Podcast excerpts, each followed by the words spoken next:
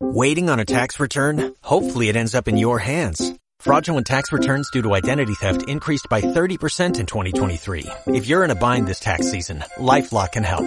Our U.S.-based restoration specialists are experts dedicated to helping solve your identity theft issues. And all LifeLock plans are backed by the Million Dollar Protection Package. So we'll reimburse you up to the limits of your plan if you lose money due to identity theft. Help protect your information this tax season with LifeLock. Save up to 25% your first year at LifeLock.com slash aware. Niños digitales sufren de dos mochos, aprietan la tablet con la nariz.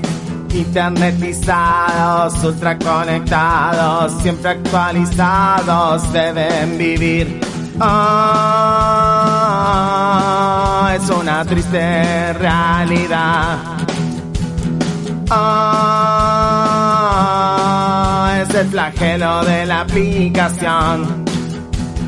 Ah, no sé qué nueva a bajar. Ah, me conecto a Hyper Mega Red. O al Google Store.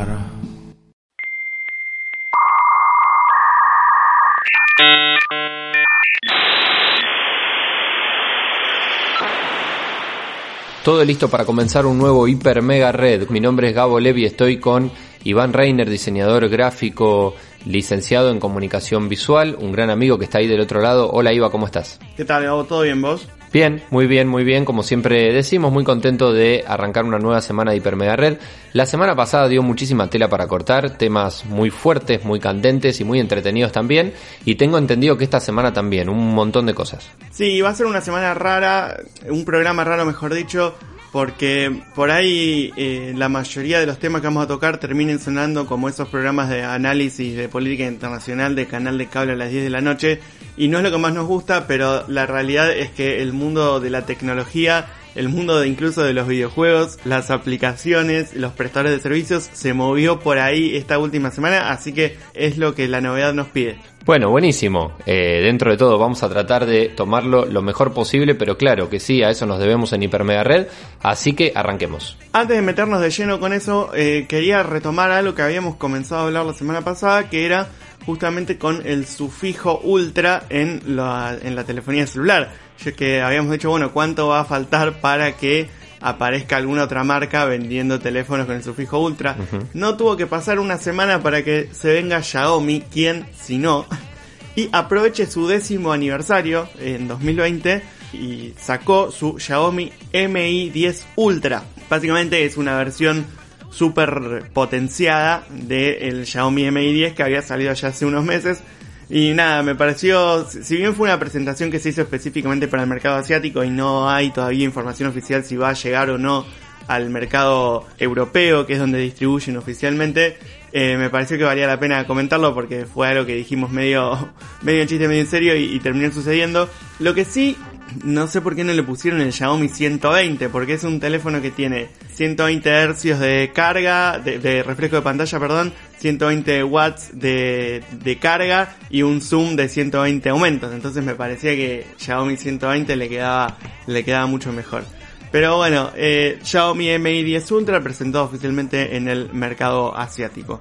Otra confirmación oficial que tenemos es que va a existir un Google Pixel 5 Hace unas semanas, cuando hablamos del 4A, eh, habíamos dicho que no se sabía todavía mucho, si bien se, rumoreaba que iba a existir. Bueno, ahora ya sabemos que sí iba a existir, no sabemos la fecha. Lo que sí sabemos que es un dato interesante es que, a diferencia de los años anteriores, no vamos a tener un Pixel 5 y un Pixel 5 XL. Va a haber solamente uno.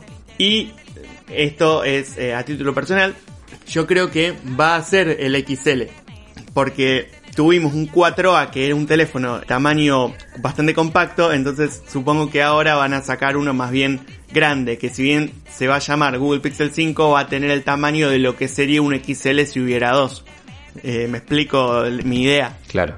Mirá, últimamente todas las predicciones que venís haciendo venís estando bastante, bastante acertado. Así que bueno, esto está guardado, esto está eh, grabado en esta hipermega red, así que lo confirmaremos. Vamos a ver, vamos a ver si la sigo, la sigo pegando. Otra noticia que se dio el pasado viernes se dio en un contexto extraño. Eh, asumo que todos nuestros oyentes estarán al tanto de eh, la, la lección de baile que le propinó el Bayern Múnich al Barcelona. Algunos le dirán así, otros no, pero sí. Bien, eh, en ese, en el contexto de ese de Partido de fútbol, digamos. Claro, sí. Seamos Sí, correctos. sí. Eh, bueno, goleada le queda bien también. Sí, sí, escuchame. gole- por supuesto, sí. Eh, el señor eh, Enrique Lobo, alias Kike Wolf, hizo publicidad de Disney Plus. Recordemos que ESPN también pertenece a Disney. Ah, claro. Y bueno, anunció la llegada del servicio de Disney Plus a Latinoamérica para noviembre. Y si bien este era un rumor que ya venía eh, escuchándose hace varias semanas, la confirmación oficial la trajo Kike Wolf en, la- en el entretiempo del partido entre el Barcelona y el Bayern Múnich. Eh, bueno, tras entre publicidad, análisis, qué sé yo, dijo Kike que se venía todo el contenido de Disney, Pixar, Marvel, Star Wars y National Geographic, Geographic, perdón, a eh, Latinoamérica a partir de noviembre. No dio fecha precisa, no dijo tampoco precio, no sabemos nada de eso, pero sabemos que, bueno, faltan unos poquitos meses y seguramente iremos teniendo ya más información a medida que pase el tiempo. Bueno, nuevo servicio que viene a seguir peleando. Acá sabemos que de la popularidad de Netflix siempre lo hablamos, apareció Amazon Prime también, hay algunas otras eh, dando vueltas, pero de Disney veníamos preguntándonos cuándo llegaría, sobre todo por las licencias que tiene, algunas muy fuertes como Los Simpson, bueno, mencionaste recién el resto también de las más importantes. Qué tema también para marketing, ¿no? Porque decidieron anunciarlo en ese en ese partido que cualquier anuncio que puedas hacer en ese partido quedó tapado por lo que fue el resultado. Así que bueno, lo volvemos a contar nosotros como noticia. Veremos entonces cómo sigue. Era, era hora, sabíamos que en algún momento iba a llegar. Así que vamos a ver qué pasa. Noviembre dijiste entonces. Noviembre, exactamente. Sí, igual déjame decir que no se habló del contenido de Fox. No hubo palabra oficial de eso. Es Disney, Pixar, Marvel, Star Wars y National Geographic lo que se dijo. Si bien Fox forma parte ahora de Disney, no hay una voz oficial respecto de si el contenido de Fox va a estar dentro a partir del momento de la salida o se va a sumar Claro. más adelante. Sí, sí, hay que ver ahí cómo se mueven también los, las licencias, como lo que dijimos antes, porque sí, Los Simpson como licencia, eh, como franquicia de por sí, es de Disney también, con lo cual hay que ver si lo desligan de Fox, o sea, si lo muestran aunque sea desligado de Fox, bueno, son todas cuestiones que, que no manejamos Sí, nosotros. seguramente por supuesto, nosotros no conocemos las Claro. cláusulas de la adquisición, pero sí había cláusulas de ciertas cosas que Disney y específicamente me acuerdo que pasó con Marvel y con los X-Men. Claro, Había algunas claro. cosas que Disney iba a poder incorporar de forma inmediata y otras cosas que iba a tener que esperar cierta cantidad de tiempo para poder empezar a generar contenido. Eh, por eso hice esa salvedad Bien. con Fox, ya que vos lo trajiste como ejemplo. Perfecto, perfecto. Eh. Bueno, bien, bien, bien, lo veremos. Entonces, este es otro de los anuncios que hacemos en Hiper Mega Red.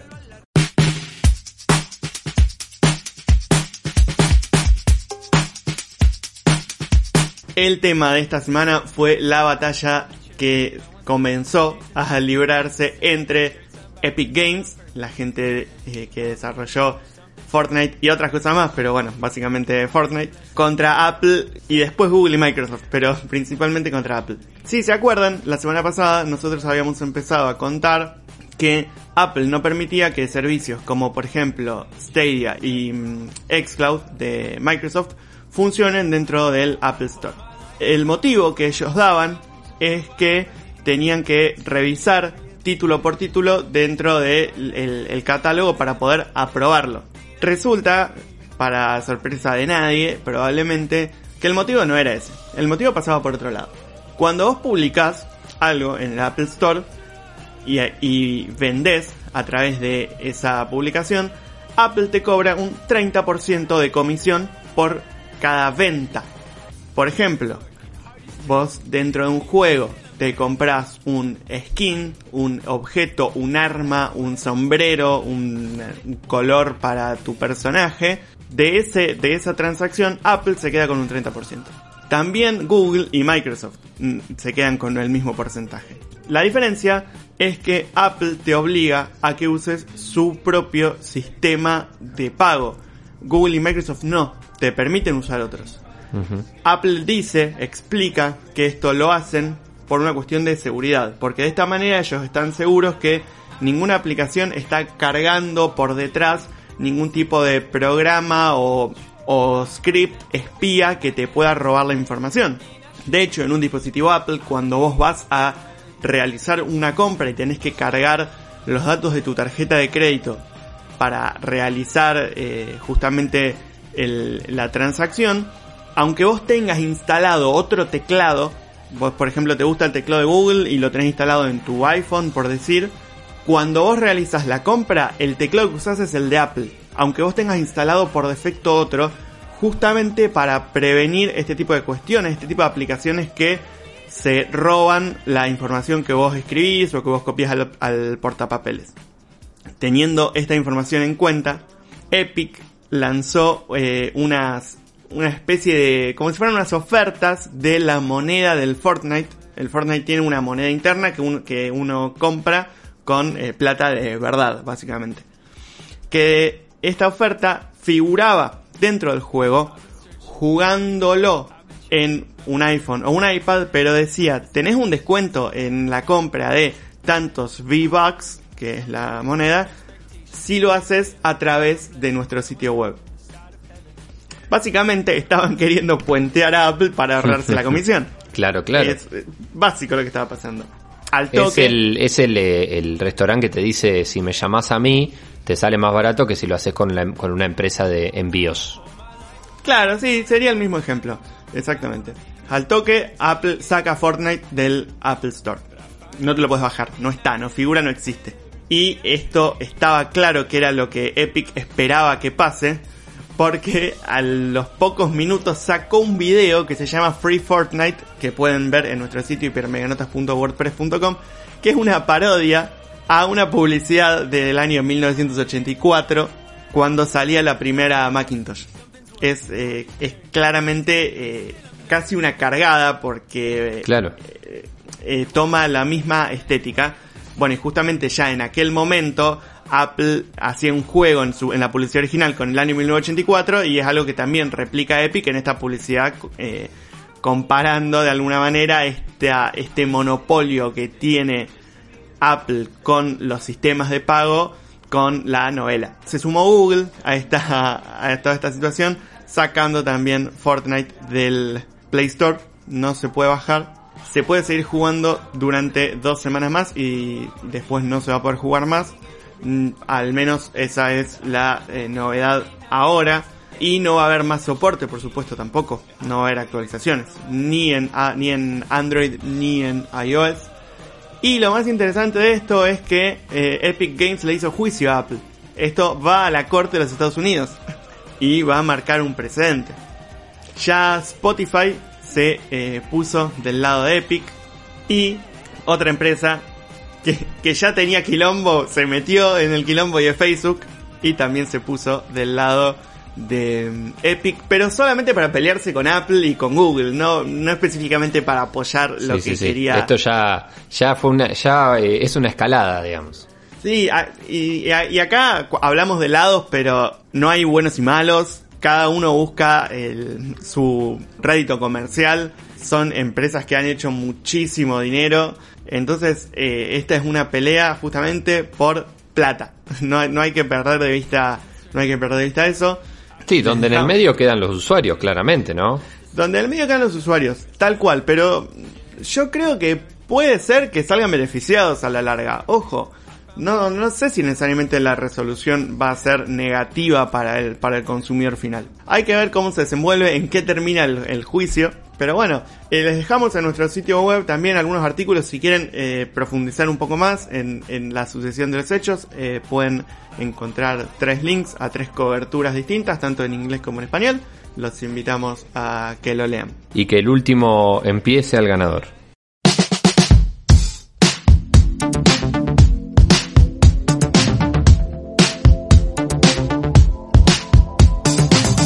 Otra de las novelas que tenemos para, para estos días es la novela de TikTok. Sí, habíamos hablado la semana pasada de algunos problemas que estaba teniendo TikTok. Va, en realidad los problemas tiene el gobierno de los Estados Unidos con TikTok. Y apareció Microsoft que en su blog publicó un, un artículo diciendo que siguen la eh, discusión de la potencial adquisición de TikTok en los Estados Unidos. Esto se presenta muy interesante porque en principio es una compra que hace Microsoft pero con el aval del, del Departamento del Tesoro del Estado de los Estados Unidos. Es básicamente, hace, che, no me haces el favor de comprar TikTok, por favor, si necesitas plata yo te presto. Eh, Suena, suena una cosa así. Y de paso, se sacan un, entre comillas, enemigo de encima y Microsoft empieza a llegar un público más joven. Un Microsoft que se está volviendo a meter también en lo que es la manufactura de telefonía celular y también eh, se lo ha visto eh, haciendo alianzas tanto con Google por Android y con Samsung. Entonces bueno, se ve que están eh, aplicando algún cambio de estrategia comercial para la llegada a cierta brecha generacional y tal vez ven una, una potencial situación de ganancia para, entre comillas, todos, eh, comprando TikTok. Esto que además se da en el contexto en el que, como contamos la semana pasada, aparece una mini aplicación o una nueva forma de, de, de contenido dentro de Instagram que es de Facebook, que viene a competirle a TikTok porque es exactamente lo mismo, casi una copia. Eh, con lo cual también podría ser, podría tomarse como un mensaje para Facebook, ¿no? Como también rivalidad ahí. Sí, yo creo que hay una rivalidad, pero hay también un objetivo común de el enemigo de mi, enem- de mi enemigo es mi amigo. Entonces, bueno, tenemos un enemigo en común Claro. y bueno, hay que bajarlo a como dé lugar. Se unen por el espanto, sí, sí, sí. Eh, exactamente. Claro, porque si después terminás eligiendo entre hacer un reel o hacer un TikTok y se queda todo más o menos entre la misma gente, por más que no sean las mismas empresas, digo, pero en el mismo estado, en este caso, eh, bueno, claramente el estado eh, norteamericano metido ahí también. Y otro, otro enemigo también del el gobierno estadounidense, que esta ya es una novela con varias temporadas encima, es Huawei.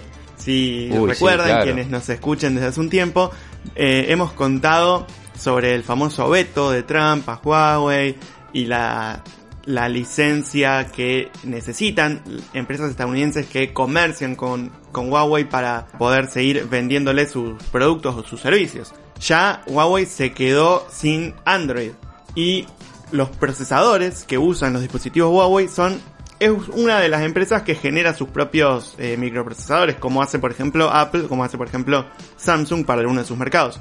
Huawei tiene los Kirin. Para fabricar los Kirin necesita insumos provenientes de los Estados Unidos. Insumos que ahora las empresas que se los venden no lo pueden, no, no le pueden seguir vendiendo. Por lo tanto, Huawei no puede seguir sacando teléfonos con esos procesadores fabricados por ellos mismos porque no tienen cómo hacerlo.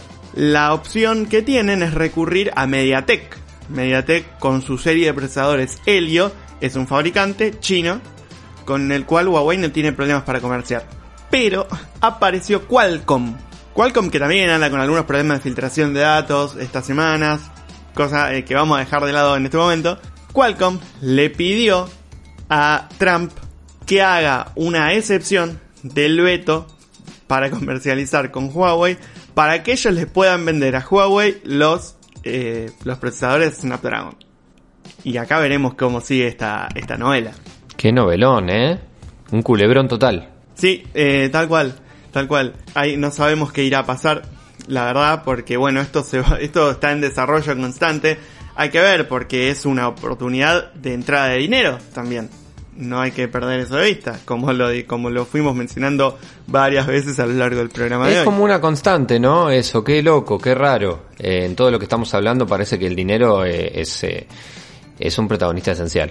Exactamente. Así que vamos a ver para la próxima generación de telefonía Huawei si viene con Qualcomm, si viene con MediaTek o si encuentra la vuelta para seguir trabajando con, eh, con los Kirin.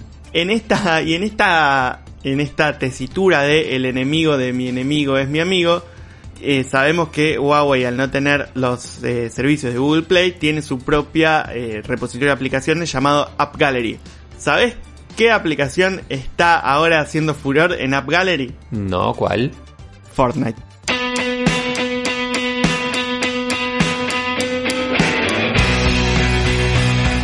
Y como cada semana en Hiper Mega Red nos metemos en Hiper Mega Comics, este espacio dedicado justamente a los cómics y a todo lo que tiene que ver con eso, y para eso está con nosotros El especialista, dibujante de cómics rosarino él, Joel Saavedra. Bienvenido Joel, una nueva semana, ¿cómo estás? Muy bien, muchas gracias de vuelta por tenerme acá en el programa, es un gusto. Esta semana, eh, como veníamos proponiendo a lo largo de agosto, traje un nuevo cómic, un clásico de, del personaje, de mi personaje preferido, Batman. Esta semana les traje El regreso del Caballero Oscuro. No sé si, si lo conocen, si les suena. El nombre no suena porque, bueno, lo vimos también en la pantalla a, a ese nombre, ¿no? Eh, al Caballero Oscuro. No como el regreso, no, es que el Caballero Oscuro Nolan. asciende.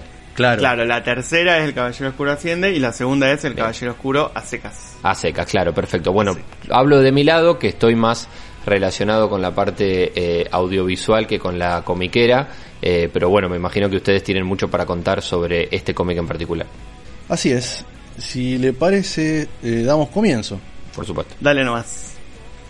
Muy bien.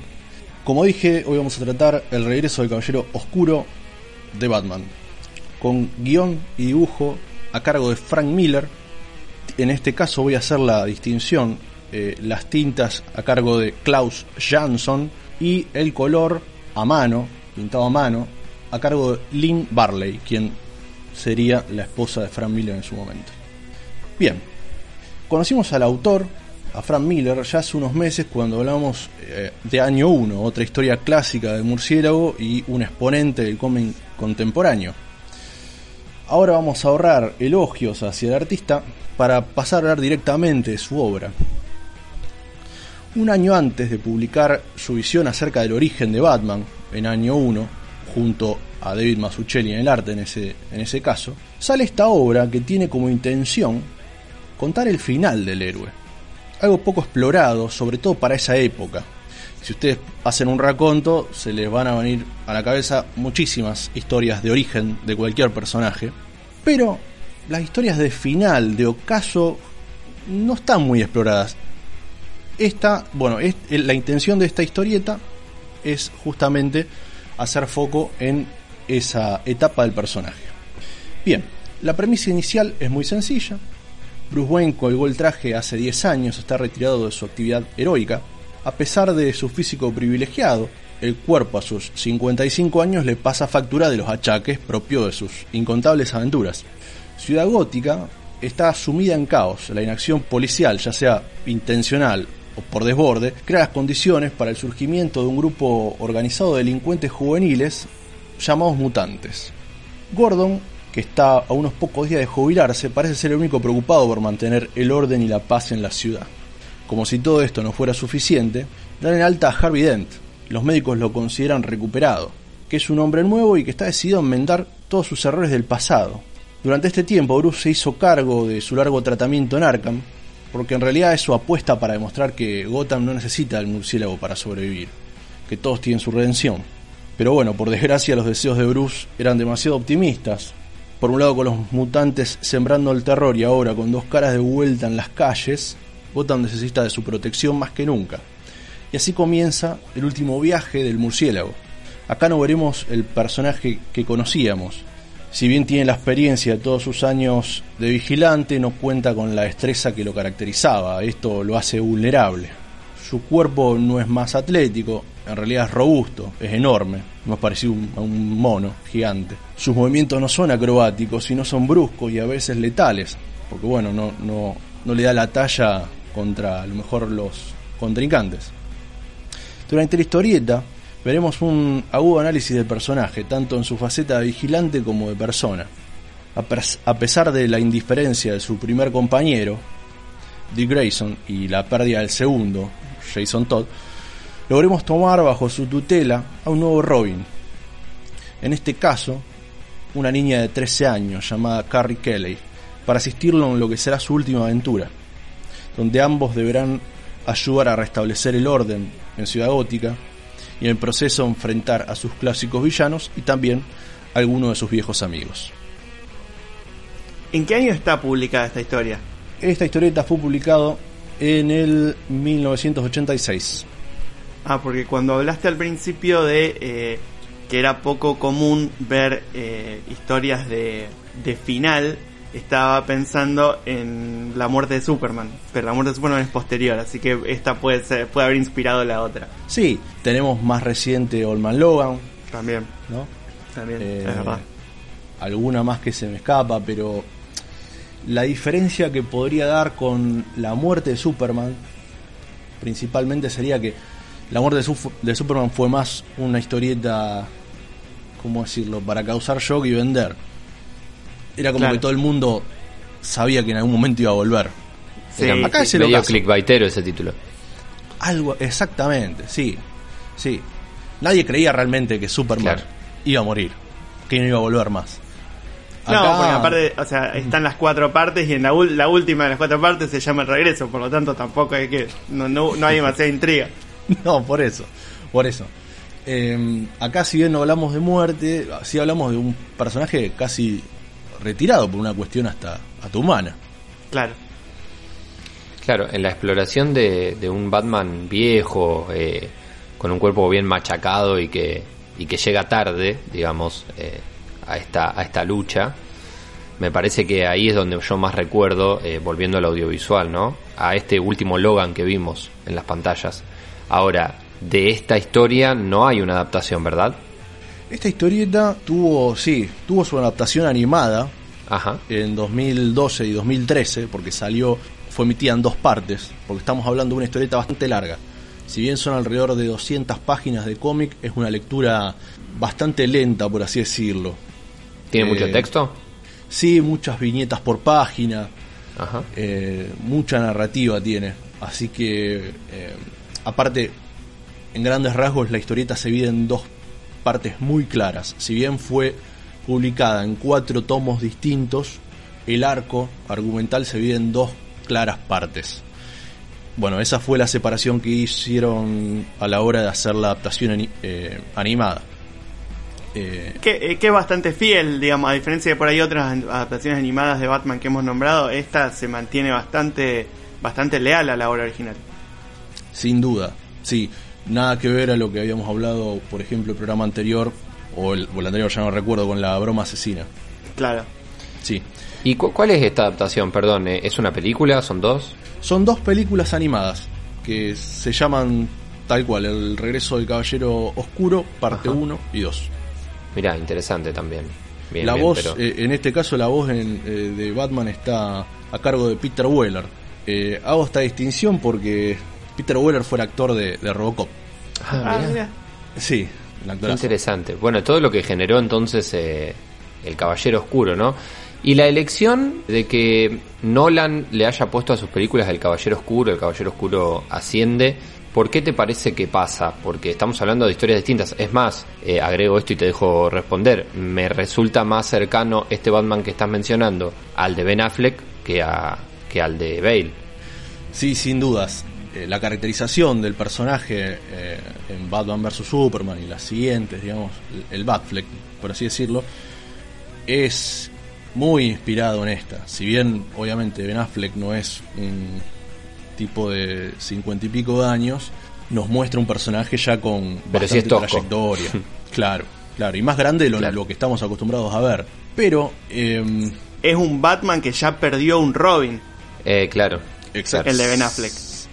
Sí, dos por así decirlo. Uno, uno se fue y otro lo perdió, otro falleció. A Dick Claro, no, en- hace- en- no hacen en referencia, el- pero el traje es de, de Jason Todd. Claro, exactamente, exactamente. Eso me re- dije uno porque me refería a lo que explícitamente se Sí. ve. Sí, Claro, o sea que la inspiración es bastante directa, al menos del personaje, no, No de la historia. Pero el caballero oscuro de las películas es otro. sí. Igual, antes de ir con las de Nolan, hay una escena en Batman vs. Superman que está traída casi panel a panel de este cómic. La Ajá. escena, la, la, la infame escena Marta, que es la, la- el enfrentamiento entre Batman y, y Superman, es sacado acá. Pero pará, entonces estamos diciendo que una de las escenas más criticadas de la historia del universo cinematográfico de DC es un traspaso muy fiel de un cómic espectacular. Es fiel en el sentido del enfrentamiento y la armadura y la debilidad que usa para explotar o para ser vulnerable a, a- a Superman, pero obviamente no el momento Marta. ¿no? No del desenlace, digamos. Ah, ok. No, no. Bien, bien. Fue como Entendido. adaptado, pero bastante visualmente al menos muy fiel. En esa. Sí, incluso hay, hay varias escenas que parecen también páginas del cómic. La escena del rayo, que es la que es la tapa Sí. de, de muchas de las ediciones también, eh, se, la- se la puede ver en, la- en, en esa saga. Sí, sí, tal cual. Eh, de esta historieta han tomado múltiples referencias. Dentro de la trilogía de Nolan, más allá del nombre, si nos retrotraemos a aquel momento, el Batimóvil que aparece en la trilogía, que hasta el momento uno estaba acostumbrado a ver algo más, eh, un auto más estético o más diseño, y empezó, en la trilogía de Nolan es un tanque directamente, un Humvee. Bueno, ese batimóvil estilo tanque está sacado acá. Acá literalmente es un tanque gigantesco el batimóvil. No existe el batimóvil como uno lo tiene en la cabeza. Eh, eso, después eh, los seguidores de, de Batman vistiendo su simbología para combatir el crimen también está sacado de esta historieta.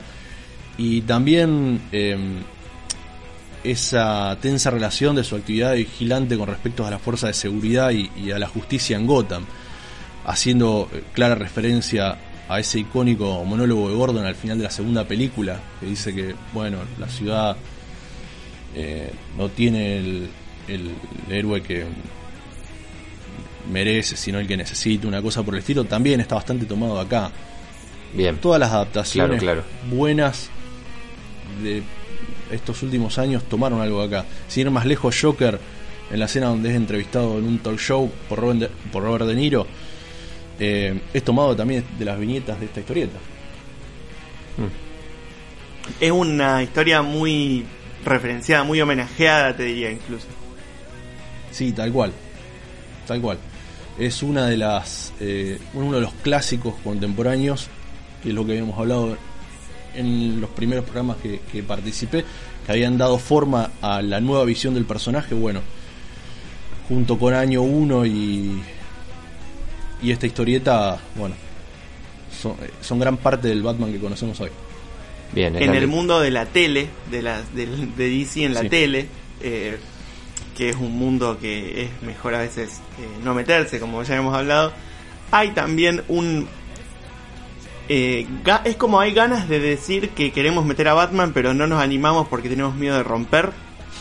Bueno, hay muchas referencias a, Batman y en el último crossover, que fue el de, Crisis en Tierras Infinitas, aparece un Bruce Wayne eh, más bien un adulto, un- más cercano a un Bruce Wayne de, de Dark Knight. Se podría decir inspirado, no es, no es eh, literalmente, pero, pero también es un Bruce Wayne grande, medio ya cansado de ser Batman, como que no quiere saber nada. Y, y es eh, justamente Kevin Conroy, que es el que le daba la voz a uno de los personajes de, de Batman en la serie animada. Así es, sí, esa adaptación es una mezcla entre el Batman de esta historieta y el de Kingdom Come. Claro, claro. Eh, y muchas veces también en, en Arrow se, lo- se nombra a Bruce Wayne como hablando de, de medio de un mito, como él ni existe, no existe. En la serie de Batgirl, la protagonista va con cara a buscarlo a Bruce Wayne en un momento y, todo el, el argumento de la primera temporada es a, a- da vueltas alrededor de la desaparición de, de Bruce Wayne, justamente. Es como que se lo, lo quieren meter, pero no saben cómo, da un poco esa sensación. Bien, entonces la inspiración está clarísima eh, y obviamente esto lo convierte en un cómic fundamental que hay que leer. Así que Joel, ¿cómo hacemos para leerlo? Bueno, eh, actualmente este cómic se puede conseguir publicado en español en editorial SC en dos formatos, uno tapa blanda y otro en formato deluxe, que como siempre decimos es un poquito más grande y tapa dura. Y después también en editorial Salvat, pero esta vez separada en dos tomos de tapa dura dentro de la colección Novelas Gráficas de Batman y Superman. Bien, Eh, perfecto. Y me imagino que también por ser eh, lo que es y todo lo que estamos diciendo, la importancia que tiene, es muy conseguible. Totalmente, sí, sí, sí. Sí, las ediciones de SC son recientes. Así que eso en cualquier comiquería, librería, lo consigue. No te quiero meter en un problema con esta pregunta. Eh, Hacelo, hacelo. si, siendo que fue una historia exitosa, Sí. hubo, no sé si con, decirle continuaciones, pero eh, historias posteriores como que venían eh, atrás de esta, continuando esta historia de alguna manera? ¿O es un tomo que, eh, además de ser autoconclusivo, quedó ahí? Excelente pregunta. Desgraciadamente no, no quedó ahí. Se vieron rendidos a la tentación en DC y, a- y Frank Miller también. Entonces, a principios de los 2000 sale mm, el Dark Knight Strikes Again, que es una continuación directa de este cómic, eh, al menos en cronología, pero no alcanza nunca la calidad, la calidad de esta obra, para nada, ni en lo visual ni en lo narrativo, al menos para mi gusto. En lo visual es un cambio, no digo de 180 grados, pero muy notorio. Esto visualmente, este cómic es súper cuidado, está hecho con un eh, está hecho con amor este cómic. El del 2002 es un es más experimental, por decirlo de alguna manera. Claro. Eh, a mí no me gustó. Y recientemente, los últimos años, eh, sale mm, Frank Miller hace una tercera parte de Master Race se llama, en el cual el guion, en realidad el argumento está a cargo de él, está guionado o co-guionado con Brian Azarello, el guionista que tratamos la semana pasada, y el dibujo está a cargo de Andy Cooper. Ese sinceramente traté de leer la primera parte y no, no llegué, no, no, no, no me enganchó. Eh, actualmente está saliendo un spin-off de este de Master Race o una continuación de este de Master Race que es la tercera parte que se llama The Golden Child eh, con guion de Frank Miller y dibujo de Rafael Grampa un brasilero talentosísimo pero recién va un, un número así que no, no sabría decirles mucho Claro. Está en desarrollo, digamos. sí como siempre la primera parte es la mejor se va Claro. diluyendo eh, por eso recomiendo este Bien, entonces eh, la recomendación de esta semana, Batman, el regreso del Caballero Oscuro. Le ponemos el sello desde acá, como siempre. Tienen en nuestro blog hipermenotas.wordpress.com el acceso a la reseña completa escrita por Joel. Arroba Joel M. Saavedra en Twitter. Muchas gracias, Joe, pero no te quiero largar todavía porque tengo entendido que Iva preparó un par de temas más que son especiales para hablar con vos, así que te pido que te quedes un bloque más. ¿Puede ser? por supuesto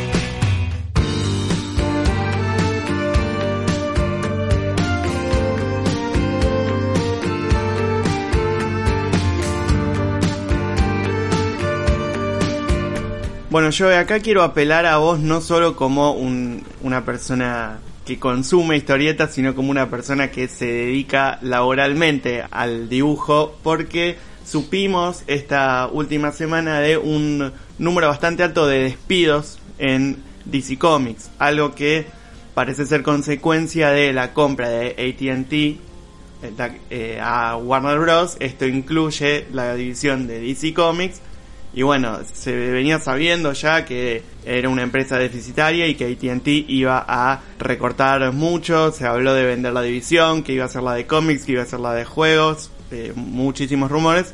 Y supimos de estos, estos despidos. Yo no eh, he leído eh, números distintos, siempre números bastante altos, bastante significativos. ¿Qué lectura haces vos de esta noticia? Sí, sí, a principio de semana nos encontramos con esta noticia. Como vos bien decías, era algo que se veía venir. Con la compra de las compañías era hoy una reestructuración. Y sobre todo, ustedes ya lo habían comentado en un programa antes de que yo me sumara. ATT no veía con muy buenos ojos, al menos comercialmente, eh, la sección de ese cómics, las historietas. Así que bueno, era como medio de esperar. Las, los despidos yo tampoco tengo un número preciso, pero sé que fueron cargos jerárquicos administrativos. Pero bueno, esto eh, en consecuencia siempre trae aparejado de que yo imagino, esto ya sí es a modo de, de conclusión de lo que yo eh, interpreto en base a la noticia, va a haber también una reestructuración en cuanto a las ediciones. Para mí va a haber menos títulos, va hacia eso.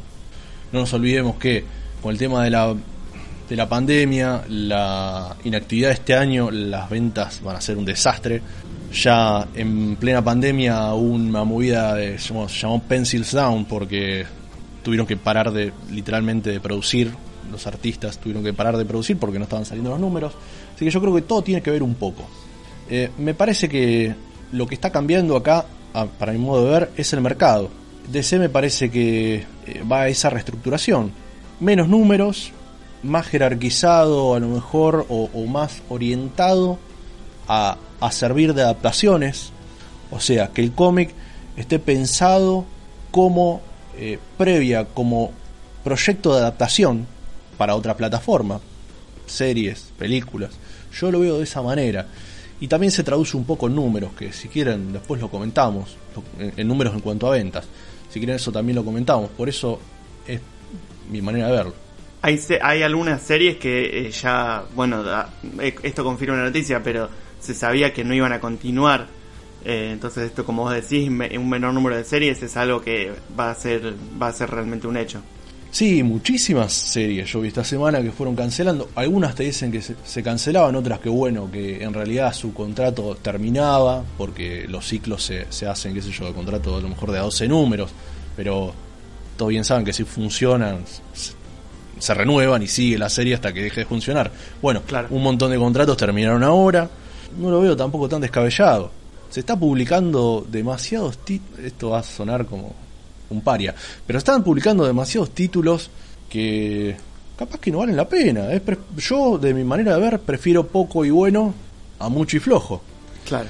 Eh, pero bueno, son cuestiones personales eso ya.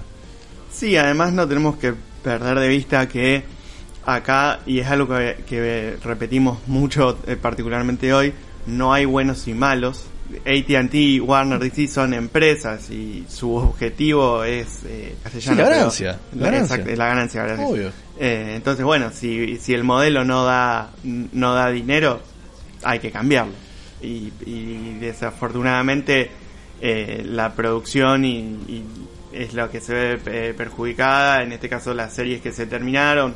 O sea, desconozco, la verdad es que no sé si eran series buenas o malas, como por ahí decís vos, obviamente. Yo personalmente también prefiero un que sean de, de mejor nivel antes a, a ma- mayor volumen. Me me- lo lamento por gente que pierde su trabajo, la verdad, que es una situación sumamente desagradable. Pero, pero bueno, no hay que perder de vista el- la beta comercial que tiene esto. Sí, también eh, hay algo que, que está ocurriendo en, yo diría prácticamente todas las plataformas. O sea, si nos vamos a, a lo más popular y nos, nos abrimos un poco del campo que estamos hablando puntualmente ahora, si uno piensa en Netflix y la cantidad de producciones que hay, no sé si eso tiene un, eh, un final feliz también. Eh, Los voy a sacar totalmente de tema, pero eh, hace poco circularon unos videos de, una, de un documental eh, donde filmaron a Lucrecia Martel y ella hablaba de, de lo que es para un cineasta, para un director, por ejemplo, ser invitado a dirigir o, o hacer producciones para las plataformas. Por ejemplo, en el caso de, puede ser Netflix. Y obviamente haciendo la salvedad del trabajo y de que eso mueve muchísima gente y, todo lo que dijimos recién, del lado de la producción artística, del lado del consumo también de la gente, implosiona. O sea, termina, termina pasando esto que, está pasando aquí, que, que están eh, describiendo ustedes. Me parece que cuando se deja de lado la calidad o la, digamos, dar un producto que genere eh, cierta eh, identidad, si querés, o que genere eh, una...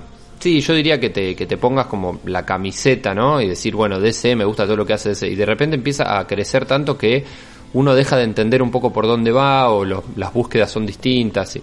Bueno, puede pasar eso. Me parece que está pasando en muchos lugares y que de repente, bueno, también pasan los cambios que están pasando ahora. Es para pensarlo, eh, es algo muy complejo, por supuesto, como bien están diciendo ustedes, pero me parece que tiene que ver con la sobreinformación que, como ya sabemos muy bien en comunicación, genera ruido, ¿no? Sí, sí, buen punto. Para mí hay una oferta enorme en el mercado, al menos en este. Hay una oferta enorme de títulos. Hace que también se diluya un poco lo bueno. Yendo a lo concreto, ¿saben lo que cuesta encontrar una historieta de los años 2000 para acá, que esté a la altura de los clásicos que estamos hablando? Cuesta mucho Claro. cuesta mucho. ¿Es coincidencia? Y no lo sé. Yo soy el primero en ser, en ser consciente de que los títulos, antes que todo, antes que ser obra maestra o ser o tener un- una aspiración superior, artística, literaria, tienen que vender. Porque somos parte de una industria. Eso tiene que estar clarísimo. No se puede pretender hacer una obra para cinco. Primero tiene que vender. Segundo, se tiene que pretender llegar a la altura de los clásicos. Eh, el problema es que no se está logrando ni una cosa ni la otra. ¿Por qué? Si estamos, si vemos, eh, por ejemplo, los números de venta de 2019, que fue un año normal, relativamente en ventas, tenemos títulos que uno dice, bueno, ¿cuánto venderá el número mensual de Flash, por así decirlo? O de Thor, o estoy diciendo títulos grosos, no estoy hablando de un cómic que no conocen ni, ni- ni- ni los padres. Títulos grosos. A lo mejor tenemos 20.000, 30.000 unidades. 30.000 unidades en todo Estados Unidos. O sea, a ver si tomamos dimensión. En un mercado de 330 millones de personas, venden 30.000 unidades. Hay algo que no está funcionando. Es poco.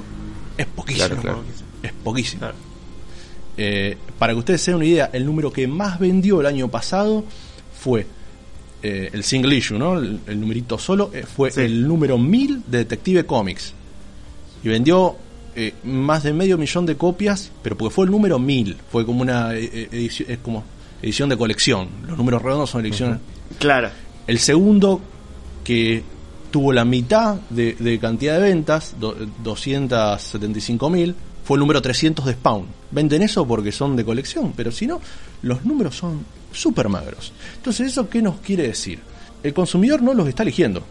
o sea, ni siquiera llegamos a, la etapa de, seducir al, comprador, al lector. Ni hablar que no vamos a pretender llegar a, a una obra de calidad si no podemos seducir al, al lector promedio. Me parece, esta es mi humilde opinión, me parece que el problema viene por ese lado. Yo no veo con malos ojos una reestructuración siempre y cuando se haga bien. Bien. Crisis, entonces podemos decir, no en tierras infinitas, sino que en tierras de la industria eh, comiquera, en este caso estábamos hablando de DC. Veremos si en este caso es sinónimo de oportunidad o no. Déjame, por lo menos, eh, cerrar el bloque con una noticia que nos va a dejar un poco más contentos. A ver.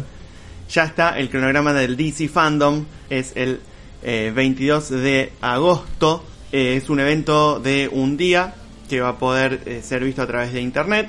Uno puede ir al sitio web de DC Fandom, registrarse y marcar cuáles son los paneles que le interesan para después poder eh, verlos, escucharlos. Y acá debo, nobleza obliga, darle la razón a nuestro compañero Joel Saavedra. Vamos a ver paneles de Rocksteady y Warner Bros. Montreal mostrando sus respectivos juegos. Warner Bros. Montreal va a ser uno de Batman que probablemente sea un reinicio de la saga de Arkham. Rocksteady va a sacar un juego de Suicide Squad del cual ya pudimos ver el póster que está también en nuestro sitio hipermeganotas.wordpress.com. Vamos a ver cosas de Zack Snyder y su Justice League, pero el prime time lo tiene Matt Reeves, que es el director de The Batman. Así que eh, su apuesta es la ganadora. Eh, no sabemos que... Un teaser, no sabemos- un teaser y escorchamos. Así. bueno, ojalá, ojalá, ojalá, pero vamos a tener que esperar un poquito menos de una semana. Lo que sí es una curiosidad, hay un panel también a cargo de Ed Boon. Ed Boon es el creador de Mortal Kombat. No sabemos de qué va a hablar. ¿Será un Mortal Kombat vs DC 2? ¿Un Injustice 3? No sabemos. Se supone que, o sea, el rumor indica Injustice 3, la verdad, pero eh, no hay no hay novedades. Así que eh, acá, adelante todo nuestro público, yo eh, te doy la razón y las felicitaciones y veremos eh, qué, qué fue de este panel la semana que viene. Por supuesto, vamos a estar con todas las novedades seguro.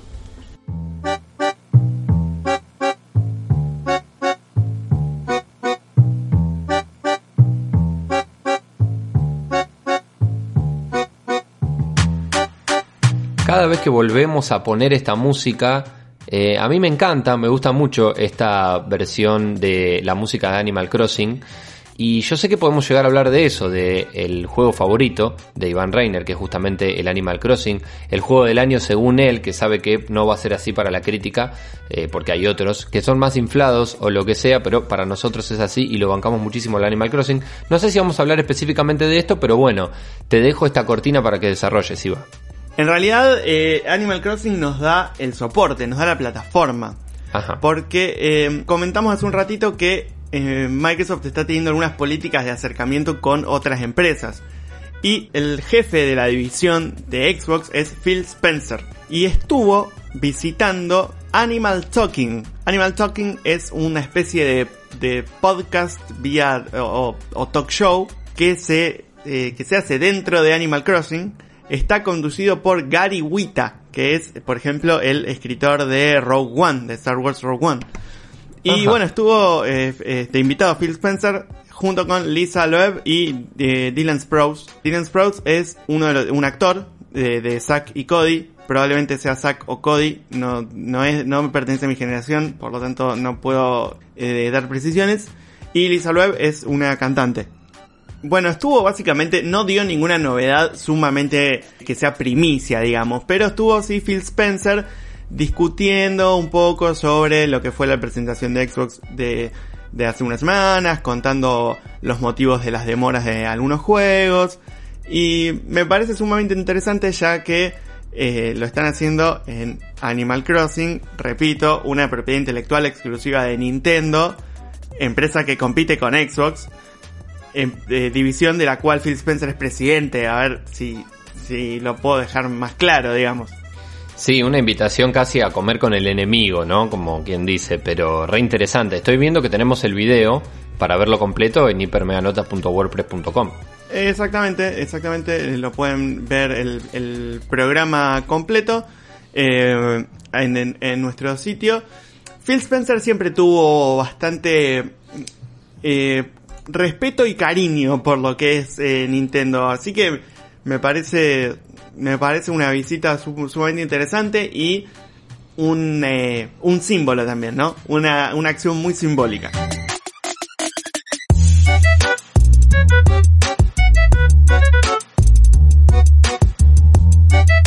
poco a poco se acerca el momento de ver eh, la nueva versión de FIFA, FIFA 21, que también de a poco nos va mostrando algunas de las novedades que nos va a ofrecer. Y eh, apareció un tráiler de las novedades del modo carrera, que esto, como hemos comentado alguna que otra vez, es personalmente mi modo favorito. Y por lo que muestran en este tráiler breve, pero tráiler al fin, va a tener novedades significativas. La primera es una especie de simulación interactiva que nos va a permitir eh, involucrarnos con el partido en cualquier momento y entrar y salir de forma inmediata. Por ejemplo, tenemos penal para nuestro equipo, queremos patearlo nosotros, entramos, pateamos, salimos. Y la vista eh, da muy fútbol manager, digamos, esta vista desde afuera para, para intervenir da muy el, el- el- la UI de, de lo que es el fútbol manager. Después, bueno, hay un nuevo sistema de desarrollo de jugadores que es algo que era bastante también pedido, porque por ejemplo, si eh, tenemos un jugador catalogado como lateral derecho, pero nosotros lo ponemos de extremo derecho. El jugador siempre es lateral derecho y evoluciona sus características de lateral y no de extremo. Esto va a cambiar a partir de FIFA 21 y la mejora, el desarrollo de los jugadores jóvenes va a estar relacionado con la posición en la que nosotros lo hagamos jugar. Lo mismo, esto también va a estar relacionado con el entrenamiento. O sea, nosotros vamos a poder entrenar un, la, sigamos el ejemplo lateral derecho para que pueda jugar también por eh, la punta izquierda, por ejemplo. Esto se va a poder eh, planificar en las opciones. Y también se va a volver más realista el mercado de fichajes, que a veces en el FIFA 20 ves algunos fichajes que vos decís, esto no, no parece para nada real.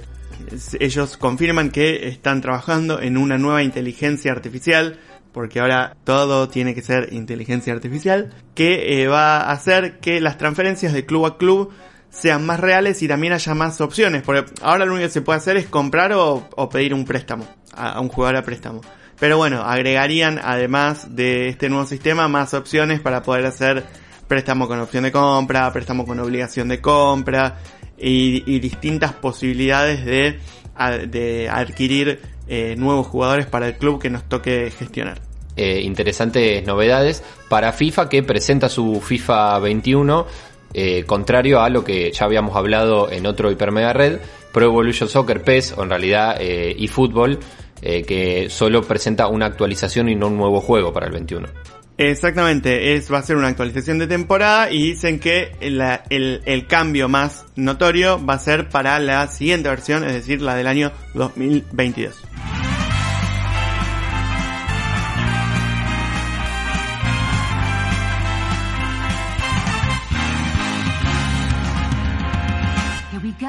No nos vamos a despedir sin las recomendaciones videojueguiles, otra de las tradiciones que tenemos en Hiper Mega Red cada semana.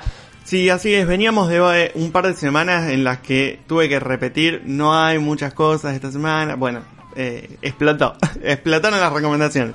Epic nos regala dos títulos, vieron que a veces le decimos, bueno, bajen, fíjense si les gusta, no, esta semana es- obligado, bájenselo. Remnant from the Ashes y The Alto Collection. Dos grandes juegos gratuitos, incluso The Alto Collection son, es una colección de dos, eh, Altos Adventure y Altos Odyssey. Son dos juegos que están muy emparentados con Monument Valley, juego que nos ha encantado tanto a mí como a vos Gabo. Sí. Eh, y que juegos que entran por lo visual, juegos que tienen un relato, es hasta una cosa, te diría que rosa lo terapéutico. Súper recomendados ambos juegos, gratuitos para siempre. Entran a la Epic Store o buscan los links en nuestro sitio hipermeganotas.wordpress.com y los descargan de forma gratuita. Hay que decir que los dos que decimos que son muy parecidos a, eh, a Monument Valley son los de Alto. El otro juego ya es un shooter primera persona que no está mal tampoco. Exactamente, exactamente, tal cual. Bueno, nos vamos a Steam y acá escondan la tarjeta de crédito, señoras y señores, porque hay mucho, mucho para elegir. Lo primero y lo obligado es comentar que Fall Guys Ultimate Knockout sigue a 720 pesos y es una compra inequívoca. Tenemos eh, unas ofertas especiales en juegos de fútbol de Soccer Tag Sale.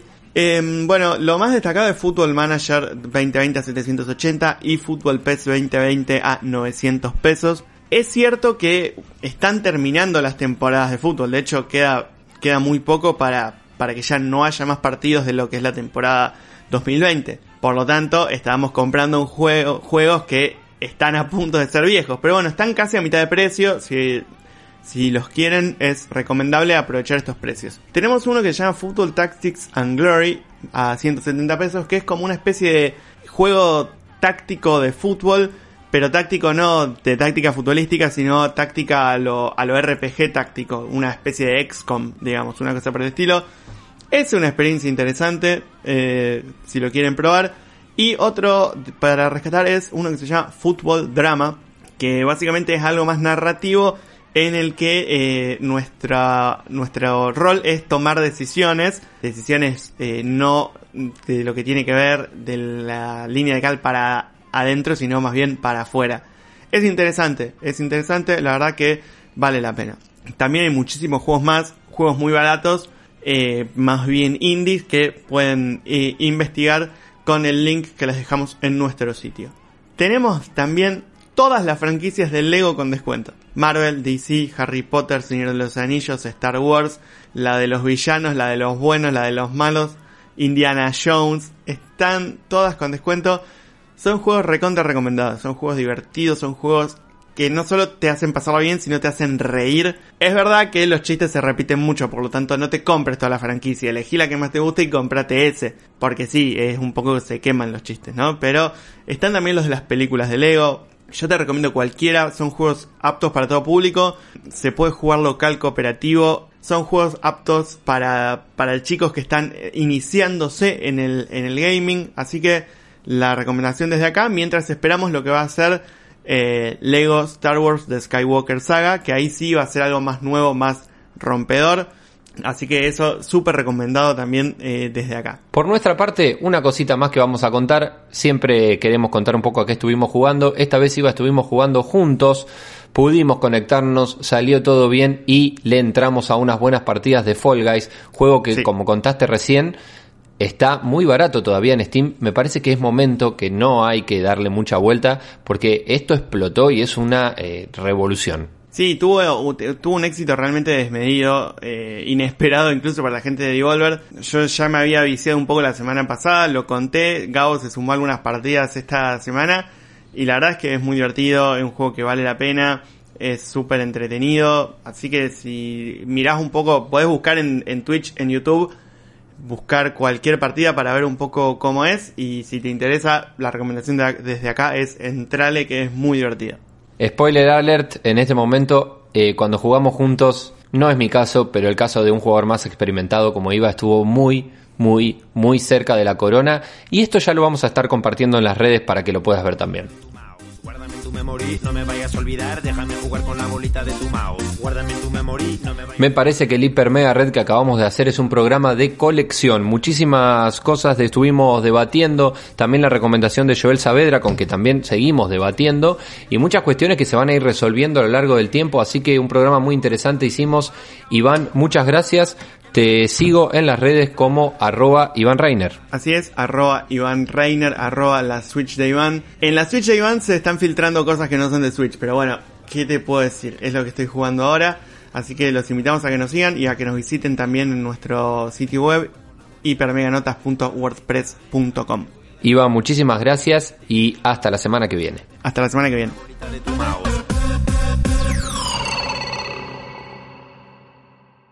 Waiting on a tax return? Hopefully it ends up in your hands. Fraudulent tax returns due to identity theft increased by 30% in 2023. If you're in a bind this tax season, LifeLock can help. Our US-based restoration specialists are experts dedicated to helping solve your identity theft issues. And all LifeLock plans are backed by the Million Dollar Protection Package. So we'll reimburse you up to the limits of your plan if you lose money due to identity theft. Help protect your information this tax season with LifeLock. Save up to 25% your first year at LifeLock.com slash aware.